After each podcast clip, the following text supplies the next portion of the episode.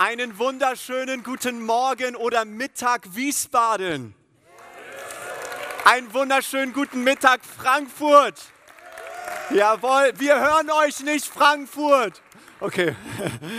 Es ist so schön zu sehen, was Gott bei uns in Wiesbaden tut und bei uns in Frankfurt, oder? Das Beste kommt noch und nicht nur der Weihnachtsmarkt. Ich möchte direkt mit einer Frage starten.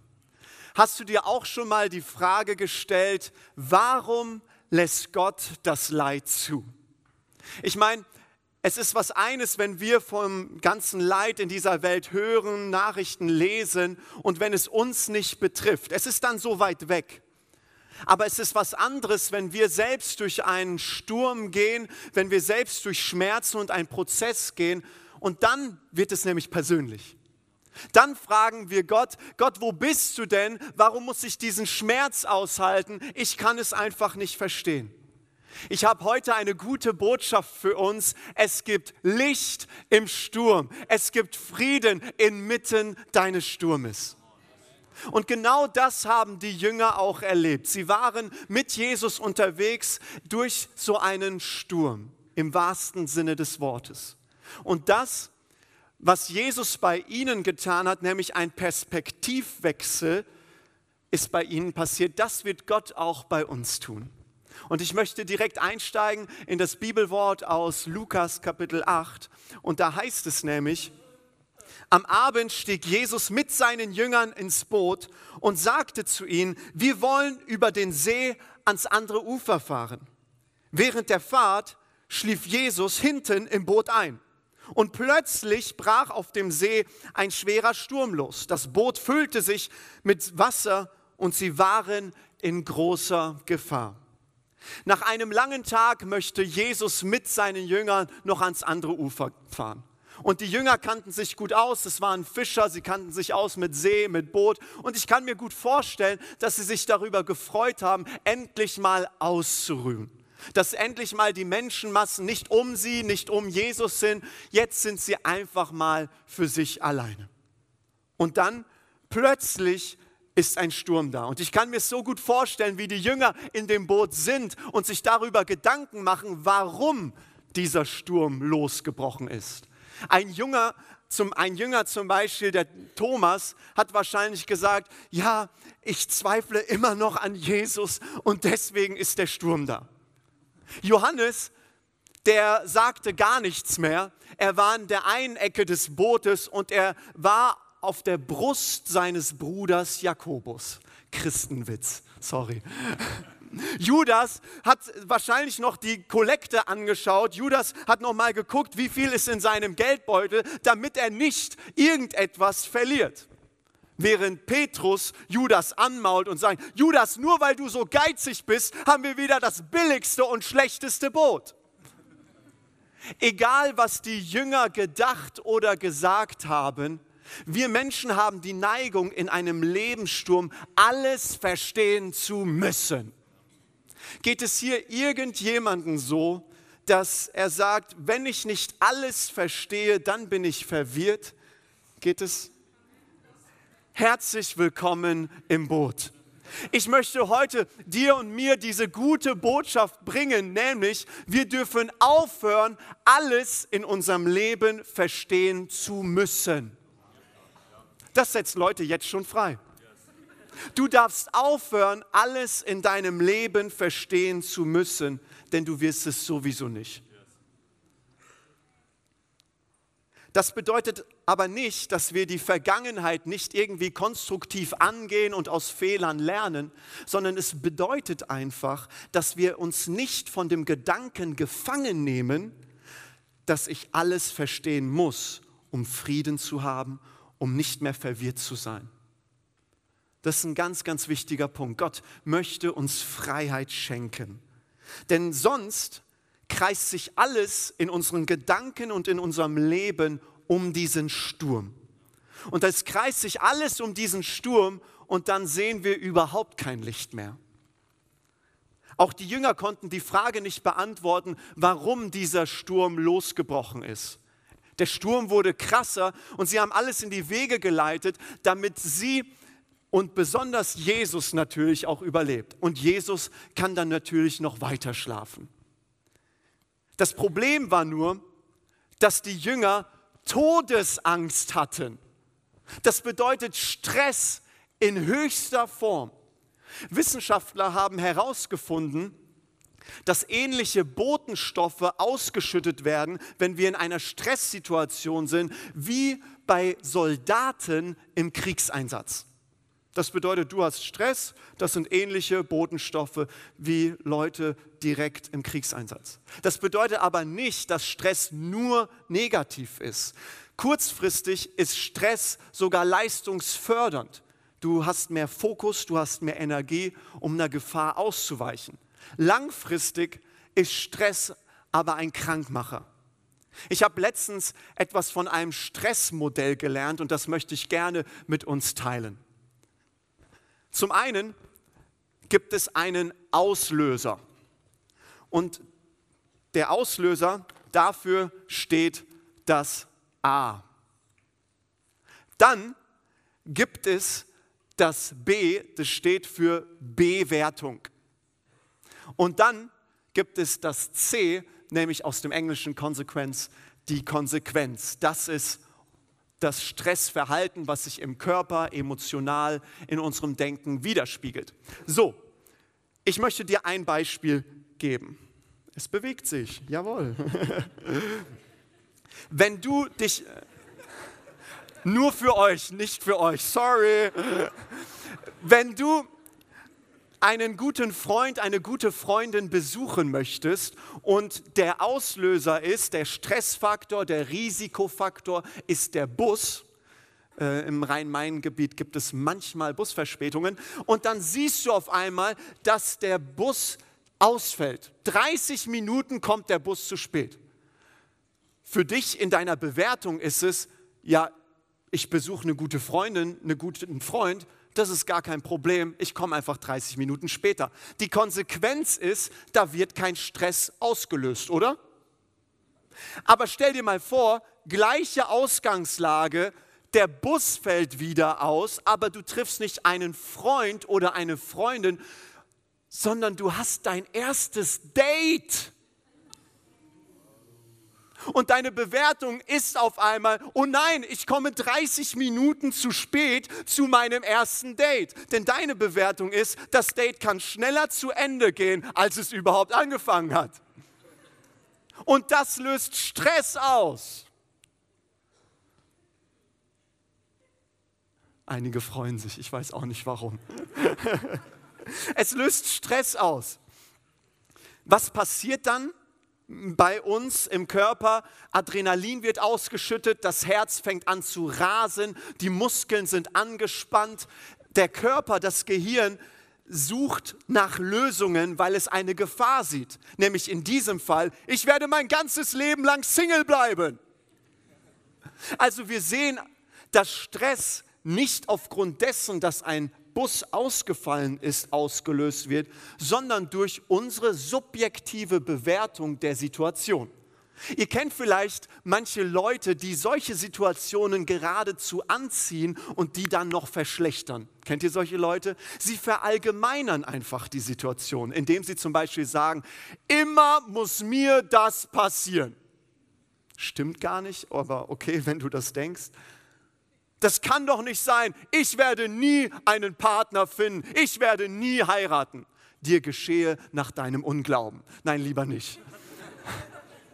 Oder manche Leute personalisieren dieses Problem und das, äh, die Bewertung wird durch die Personalisierung wird es noch mal krasser. Nämlich zum Beispiel, die Leute sagen, der Rhein-Main-Verkehrsbund wusste, dass ich ein erstes Date habe und deswegen ist der Busfahrer nicht da. Da merkst du schon, allein wenn du das einfach hypothetisch so sagst, da kommt auf einmal so ein Stress in dir hoch, oder? Alle Singles sagen Amen. okay, Aber da brauchst du einen Freund, eine Freundin, die einen guten und einen kühlen Kopf bewahrt und zu dir sagen, weißt du was, dein Bus ist nur ausgefallen. Punkt, Ende, aus, fertig. Und noch etwas, wenn dein Date das nicht versteht, dann ist es eh besser, dass ihr euch gar nicht kennenlernt. Ja, solche Freunde braucht man. Einige Punkte, die helfen, damit diese Bewertung besser ausfällt und das Stresslevel äh, sinkt, ist zum Beispiel, dass du die Realität annimmst. Zum Beispiel, es ist, wie es ist. Oder wie der Kölner sagt, et es wie et es. Einfach, wenn du das mal in so einer Situation aussprichst, du wirst merken, hey, irgendwie werde ich lockerer. Danke, Viktor. Bitteschön. Oder du stellst dir die Frage, die finde ich gut, was bringt es mir, wenn ich mich jetzt in diesem Moment darüber aufrege? Oder du nimmst einen Perspektivwechsel vor, beziehungsweise ein, eine positive Sicht und du sagst dir, was kann ich aus dieser Situation Gutes lernen? Was kann daraus Gutes geschehen? Oder du nimmst einen Perspektivwechsel vor, wie werde ich über die Situation in einem Jahr nachdenken? Das sind Hilfen für den Alltag.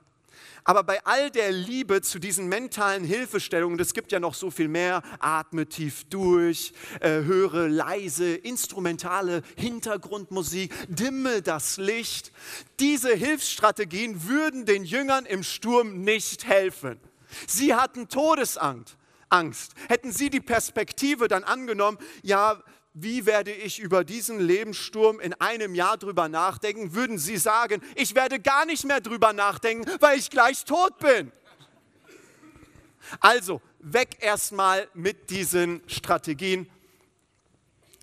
Den Jüngern hat es auch nicht geholfen. Ein Jünger, okay, ein Jünger ein Jünger kam noch auf die Idee, warte mal, wir haben doch Jesus im Boot. Und sie schauen nach Jesus und das Interessante ist, Jesus schläft in ihrem Boot. Und ist es nicht wunderschön zu sehen, dass Jesus nicht aufgrund eines lauten Sturmes geweckt wird, sondern durch das Rufen der Jünger als die Jünger nichts mehr tun konnten, als sie mit ihrem Latein am Ende waren, kamen sie zu Jesus. Und was macht Jesus? Jesus macht aus dem Sturm kurzen Prozess. Er sagt ein Wort und so plötzlich, wie der Sturm kam, so plötzlich wird es ruhig. Was wäre, wenn Jesus nicht nur die Notlösung in unserem Leben ist, sondern die Lösung in unserer Not. Ich glaube, das wird uns und den Jüngern einiges an Stress bewahren. Was ich so spannend finde, ist, dass Jesus mitten im Sturm schlafen konnte. Es scheint so, als ob Jesus in einer ganz anderen Dimension lebte als die Realität an sich. Jesus lebte in einer himmlischen Realität und die war für ihn realer als das Sichtbare. Und dennoch war Jesus mit beiden Beinen auf dem Boden, mit beiden Beinen im Boot. Jesus wusste nämlich, was er zu den Jüngern davor gesagt hat, nämlich wir wollen ans andere Ufer fahren. Das bedeutet, nichts auf dieser Welt konnte die Jünger daran hindern, ans andere Ufer zu kommen. Was ist, wenn Jesus im Boot geschlafen hat während des Sturms, um uns Hoffnung zu geben, dass auch wir in unserem Sturm schlafen können? Jesus hat im Boot geschlafen inmitten des Sturmes, um zu zeigen, dass er das Licht im Sturm ist, dass es Frieden für unser Leben gibt. Ein Sturm zeigt auch deutlich auf, was wir glauben. Es zeigt, wo wir stehen und wie wir mit Gott umgehen, wie wir ihm vertrauen oder eben auch nicht. Die Jünger kamen nämlich zu Jesus und da heißt es in Lukas 8, Vers 24, Meister, Meister, schrien sie. Macht es dir nichts aus, dass wir umkommen? Wir sind verloren. Wo bleibt euer Glauben? fragte Jesus seine Jünger. Die Jünger waren verwundert, dass Jesus geschlafen hat. Jesus war verwundert, dass die Jünger keinen Glauben hatten. Also mit anderen Worten sagt Jesus, wenn ihr Glauben hättet, bräuchtet ihr keine Angst haben. Aber warte mal, Jesus, du verstehst nicht. Das waren Fischer, das waren Profis, sie kannten sich aus. Hier ging es wirklich um Leben oder Tod. Aber das eigentliche Problem war, dass die Jünger Jesus noch nicht so sehr kannten. Denn sie sprachen ihm mit Meister an. Sie sprachen ihn nicht als Gott an. Sie sprachen ihn nicht als Herrn an, als Sohn Gottes. Sondern sie durften lernen in den kommenden Monaten und Jahren, wer Jesus ist und was er tut. Und indem sie Jesus mehr kennenlernen, können sie ihm mehr vertrauen. Gerade in den Lebensbereichen, wo wir Angst haben, wo wir uns Sorgen machen, gerade in den Lebensbereichen dürfen wir Jesus und seinen Frieden für uns mehr entdecken. Einige von euch haben es ja schon mitbekommen. Nächstes Jahr heiraten Sabrina und ich. Come on.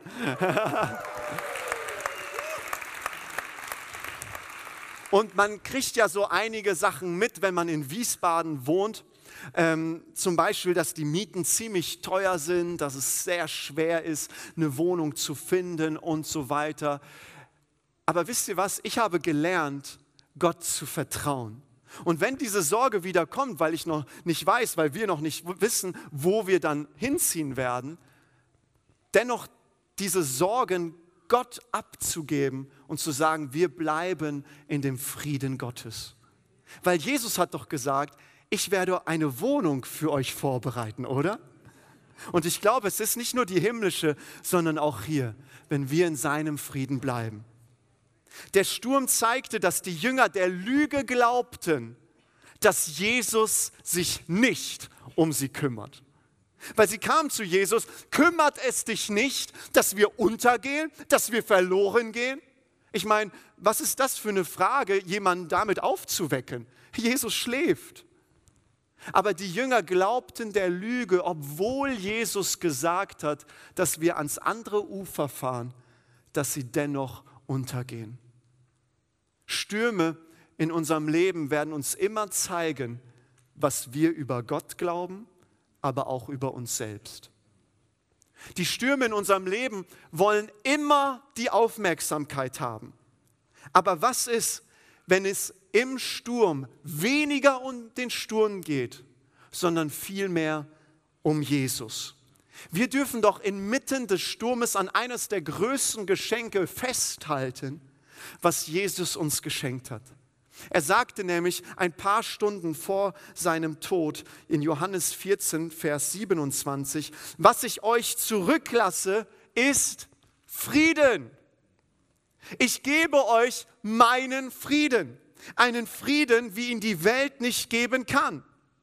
Es ist also nicht irgendein Frieden, den Jesus uns gibt. Es ist nicht einfach nur der, die Abwesenheit von Kriegszuständen, sondern es ist der himmlische Friede, der Jesus veranlasst hat, im Sturm schlafen zu können. Dieser Friede ist nicht von dieser Welt. Die, Bibel, die biblische Definition von Frieden ist Wohlergehen, Wohlstand, Gesundheit. Es ist ein Zustand von unbesorgtem und unbekümmertem Wohlergehen. Das können wir wirklich auf unserer Zunge zergehen lassen. Es ist ein Zustand von unbesorgtem und unbekümmertem Wohlergehen. Jesus konnte den Frieden, diesen Frieden, den Jüngern zusprechen, weil er wusste, dass er in ein paar Stunden den Preis für diesen Frieden zahlen wird. Das hat der Prophet Jesaja schon 700 Jahre davor schon aufgeschrieben und prophezeit. Denn dort heißt es in Jesaja 53, Vers 5, doch er wurde um unserer Übertretungen willen durchbohrt, wegen unserer Sünden zerschlagen. Die Strafe lag auf ihm, damit wir Frieden hätten. Und durch seine Wunden sind wir geheilt. Jesus zahlte den Preis für unseren Frieden, indem er für unsere Schuld, für unsere Fehler gestorben ist und ohne sie wieder auferstanden ist. Wenn du Ja gesagt hast zu diesem Geschenk Gottes, wenn du dieses Angebot angenommen hast, diese Einladung, die Jesus dir ausgesprochen hat, dann bist du sein Kind und der Friede Gottes gehört dir. Du versuchst nicht mehr, den Frieden Gottes zu bekommen. Du hast den Frieden Gottes. Er ist dein Eigentum. Deswegen lautet Gottes Methode für unser Leben, stehe morgens im Frieden Gottes auf. Arbeite aus dem Frieden Gottes. Bleibe während des Tages im Frieden Gottes, damit du abends im Frieden Gottes wieder einschlafen kannst. Das ist Gottes Methode für uns. Ich sehe einige Gesichter, die mich förmlich fragen, aber Viktor, warum spüre ich so wenig von diesem Frieden? Gute Frage. Du bekommst eine Antwort. In Johannes 14, Vers 27 sagte Jesus nämlich, er hat die Antwort auf deine Frage. Was ich euch zurücklasse, ist Frieden. Ich gebe euch meinen Frieden, einen Frieden, wie ihn die Welt nicht geben kann. Okay, das hatten wir schon, das haben wir verstanden. Wir haben den Frieden. Euer Herz erschrecke nicht und fürchte sich nicht. In einer anderen Übersetzung heißt es, lasst euch nicht entmutigen. Das Problem ist, wir lassen unser Herz erschrecken. Wir lassen unser Herz entmutigen. Und das, das Herz meint hier nicht in erster Linie das Organ, sondern es meint die Identität des Menschen. Es meint den Lebensmittelpunkt des Menschen. Die Stürme in unserem Leben wollen immer unsere Aufmerksamkeit haben. Aber im Sturm geht es nicht um den Sturm an sich, sondern um das Licht im Sturm, nämlich Jesus. Wenn wir diese Perspektive verlieren, wenn wir diese Perspektive verlieren, dann werden nicht nur wir nervös, sondern manchmal denken wir, dass auch Gott nervös wird, weil er das Problem gar nicht kommen gesehen hat, was wir haben. Das würden wir als Christen nie sagen, aber wir verhalten uns so. Oh, ich habe gar nicht gesehen, was in dem Leben von Viktor passiert. Was soll ich denn jetzt machen? Ich glaube von ganzem Herzen, dass Gott die Lösung hat, bevor das Problem überhaupt da ist.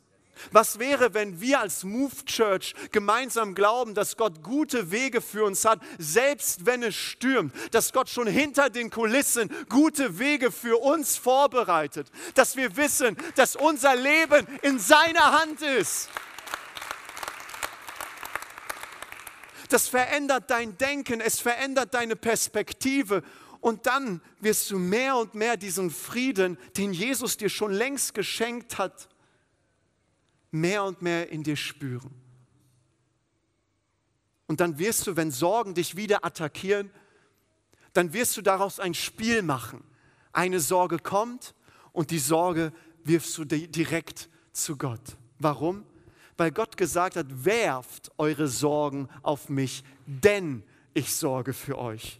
Wir werfen nicht einfach so unsere Sorgen, unsere Probleme auf Gott, äh, weil er es gesagt hat, sondern es gibt einen Grund, denn ich sorge für euch. Deswegen geben wir ihm unsere Krankheiten, deswegen geben wir ihm unsere Verzweiflung, unsere Fragen, unsere ungelösten Fragen. Und wir werfen sie auf ihn, denn er sorgt für uns. Du darfst inmitten deines Sturmes deine Hand aufs Herz legen und zu dir selbst sprechen, ich habe den Frieden Gottes.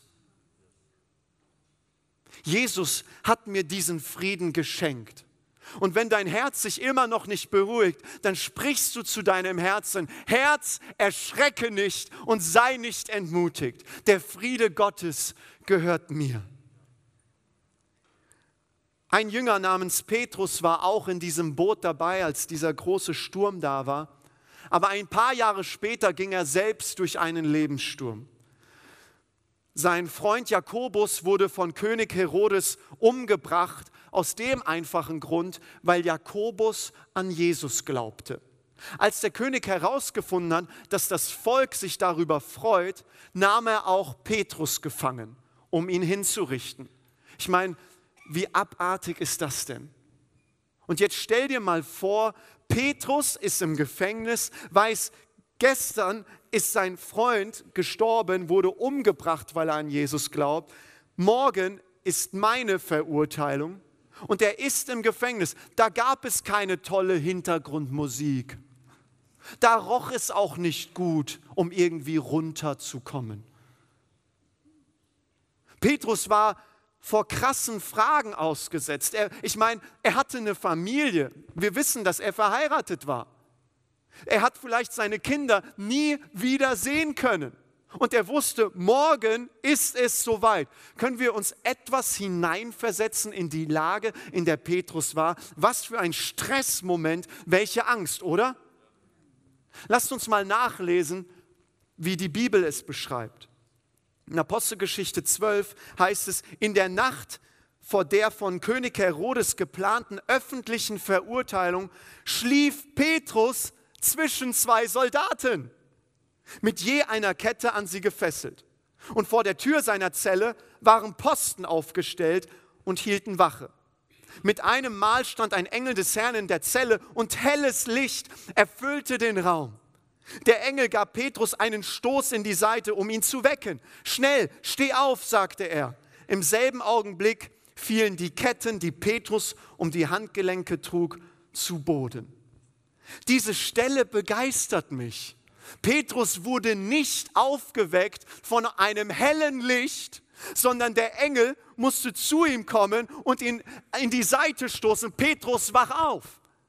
Das nenne ich mal einen tiefen und ruhigen Schlaf, oder? Es kommt mir so vor, als ob Petrus in so einem Wellnessurlaub wäre, in einem schönen Hotel, in einem schönen Bett, weichem Bett und er schlafen kann wie ein Baby. Erinnert dich nicht dieser schlafende Petrus an Jesus, der im Sturm geschlafen hat? Kann es sein, dass Petrus inmitten seines Lebenssturmes schlafen konnte, weil er den Frieden Jesu in seinem Herzen hatte? Und das ist der springende Punkt. Wir brauchen den Frieden Gottes, um schlafen zu gehen.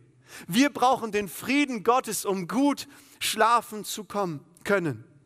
Wenn wir diese Perspektive haben, wenn dieser Friede Gottes in unserem Herzen ist, dann lassen wir unser Herz nicht entmutigen, weil wir wissen, dass uns nichts, kein Sturm, kein Gefängnis, kein Problem uns von der Liebe Gottes trennen kann, weil wir den Frieden in unserem Herzen haben.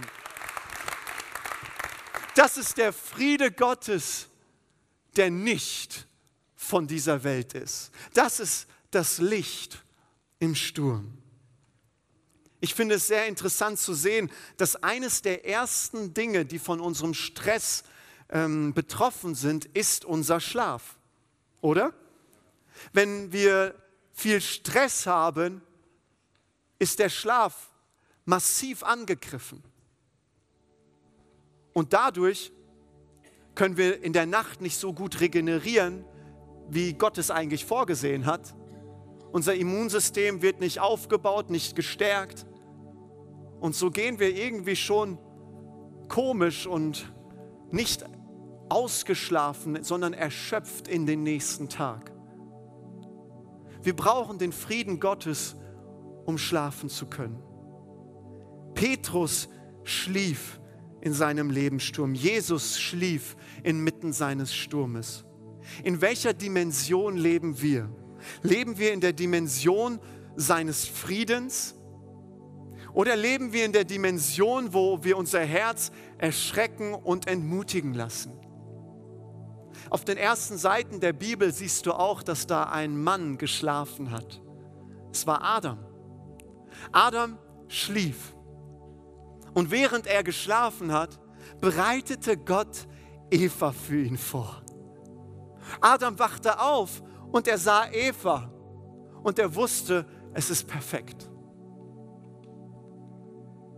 Eines der größten Probleme und Schwierigkeiten für Singles ist, und ich spreche aus eigener Erfahrung, dass wir denken, wir sind auf uns alleine angewiesen.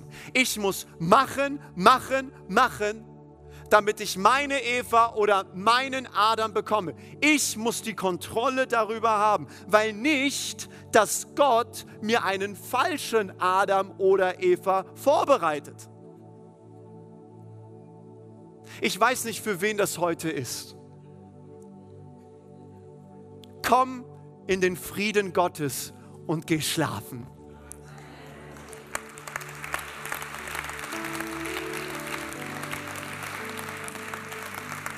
Das Interessante ist doch, das Interessante ist doch, dass jeder von uns entweder Single ist oder Single war. Deswegen kann sich jeder damit, weiß jeder, wie das so war mit dem Date und mit dem Herzen und mit dem Stress und so weiter. Aber nimm dieses Prinzip und mir geht es nicht um den Schlaf, sondern es geht mir um den Frieden, der den Schlaf ermöglicht. Aber nimm dieses Prinzip und vertraue Gott dass dein Leben in seiner Hand ist. Vertraue ihm, dass er gute Wege für dich vorbereitet. Ich habe mich selbst dabei ertappt und vielleicht kennst du das auch, wenn so eine Predigt gepredigt wird, dass man sich selbst so sieht wie so einer der Jünger im Lebensboot, im Lebenssturm. Kennt das jemand? Und man denkt selbst so, man, oh, man kämpft ums Überleben, wie soll das alles werden und sonst wie. Darf ich dir und vor allem auch mir heute sagen, lasst uns bitte aufhören, uns mit den Jüngern zu vergleichen, wie sie dort in dem Lebenssturm sind. Lasst uns bitte damit aufhören.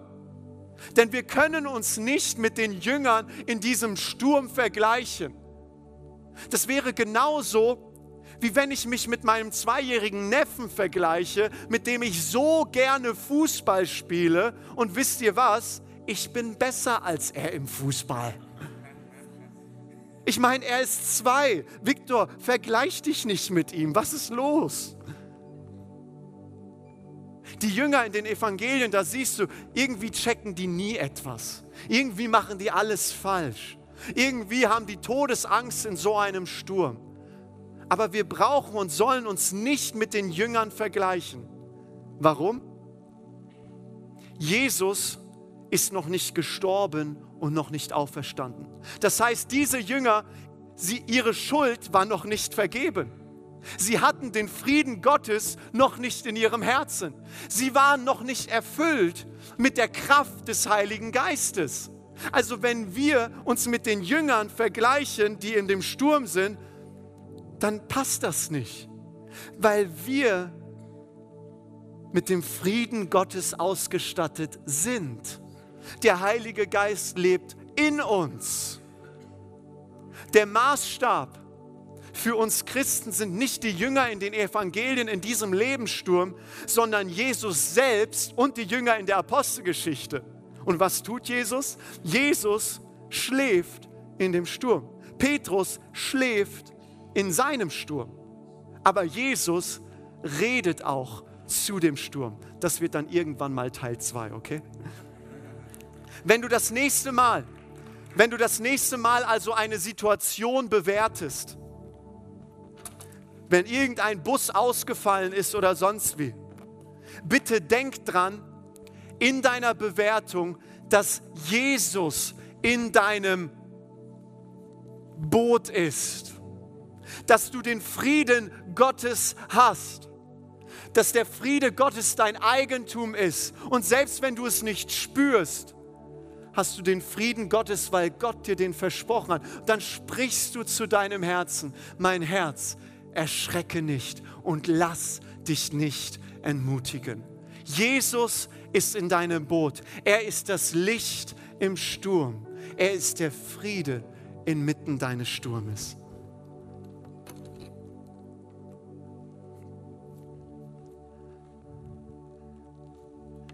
Weil Petrus Frieden hatte, konnte er schlafen. Jesus konnte schlafen und hat uns auch damit gezeigt, dass auch wir durch seinen Frieden Licht in unserem Sturm erleben können. Und jetzt möchte ich dir eine Bibelstelle zeigen, die du so vielleicht noch nicht gesehen hast. Im Psalm 121, Vers 3 und 4 heißt es, Gott, der dich behütet, schläft nicht. Er wird nicht müde und schläft nicht. Weil Gott nicht müde wird und nicht schläft, kannst du im, Schla kannst du im Sturm schlafen und Licht in deinem Sturm erleben. Amen. Amen.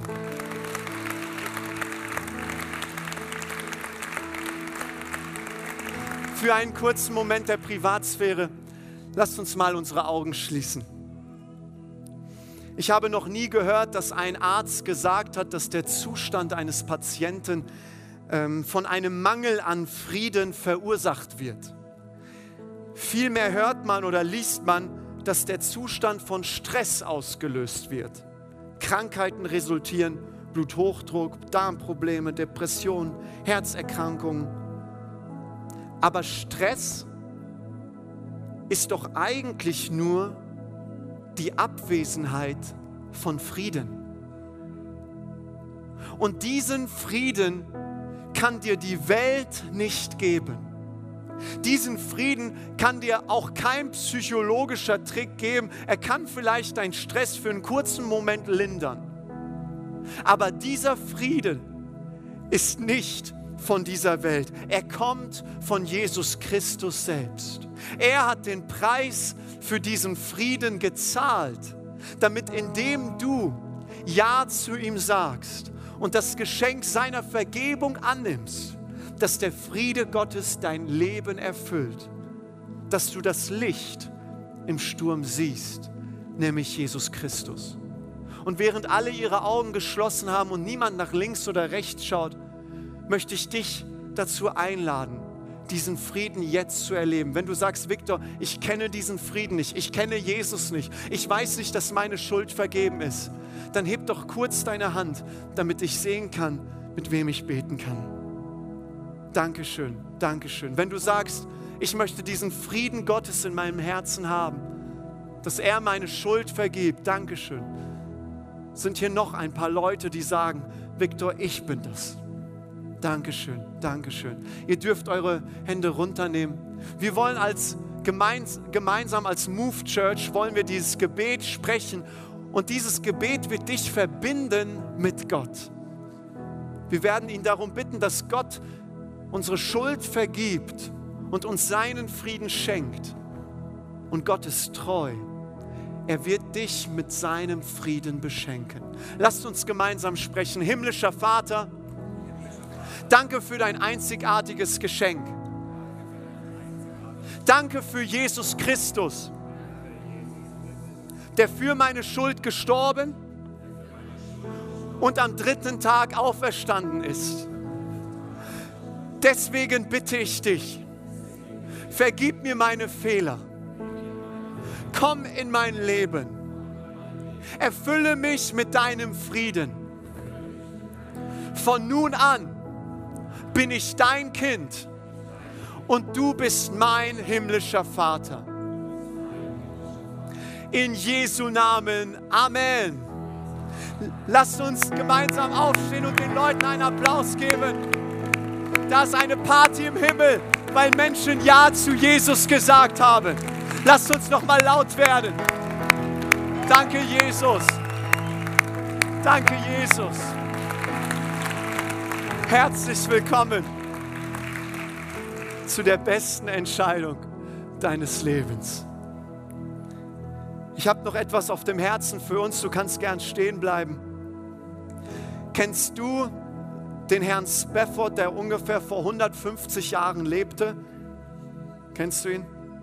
Wahrscheinlich kennen die meisten sein Lied, was er geschrieben hat, Mir ist wohl in dem Herrn. Kennt das jemand? Vor etwa 150 Jahren wollte Spafford mit seiner Familie aus Amerika über den Atlantik nach England reisen. Damals natürlich mit dem Schiff. Und weil er viele Sachen noch zu tun hatte zu Hause in Amerika, hat er seine Frau und seine vier Töchter schon vorgeschickt. Sie waren im Schiff und das Schiff kollidierte mit einem anderen Schiff. Und bei diesem Unglück kamen über 200 Leute ums Leben. Spaffords Frau überlebte seine vier Töchter sind gestorben. Was muss das für ein Schmerz sein? Eine Tragödie, die dieses Ehepaar durchleben musste. Spafford nahm dann auch ein Schiff, um seine Frau zu besuchen in England. Und als er dort an die Stelle kam, wo das Unglück passiert ist, sprudelte ein Lied aus seinem Inneren mit den Worten, mir ist wohl, mir ist wohl in dem Herrn. Wenn Friede mit Gott meine Seele durchdringt, ob Stürme noch drohen von fern. Mein Herze im Glauben doch alle Zeit singt. Mir ist wohl, mir ist wohl in dem Herrn. Wenn Satan mir nachstellt und Bange mir macht, dann leuchtet dies Wort mir als Stern mein Jesus hat alles für mich schon vollbracht. Mir ist wohl, mir ist wohl in dem Herrn. Ich glaube, dass Gott jetzt etwas freisetzen möchte in uns. Und Janice, darf ich dich bitten, das Lied zu singen. Und du darfst jetzt empfangen. Du darfst das Licht im Sturm empfangen. Du darfst den Frieden Gottes jetzt für dein Leben, für deine Situation empfangen. Janice, bitte.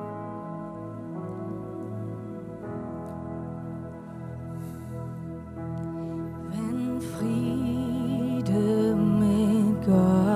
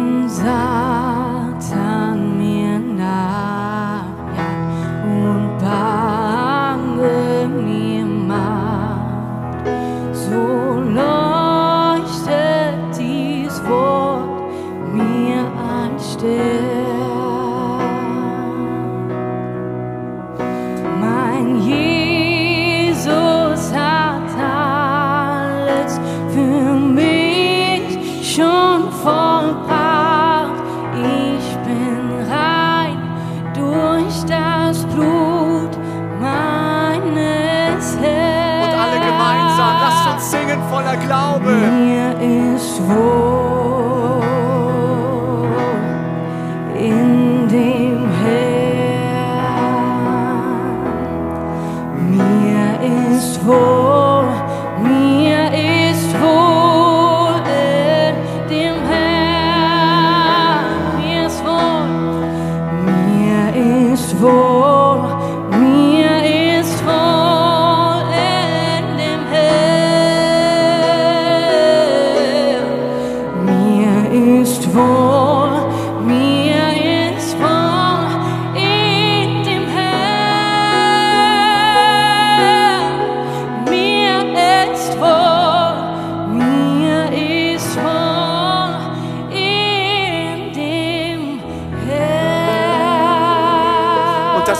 Gebet im Namen Jesu, dass der Friede Gottes unser Herz erfüllt, dass der Friede Gottes in unserem Herzen und in unserem Verstand regiert.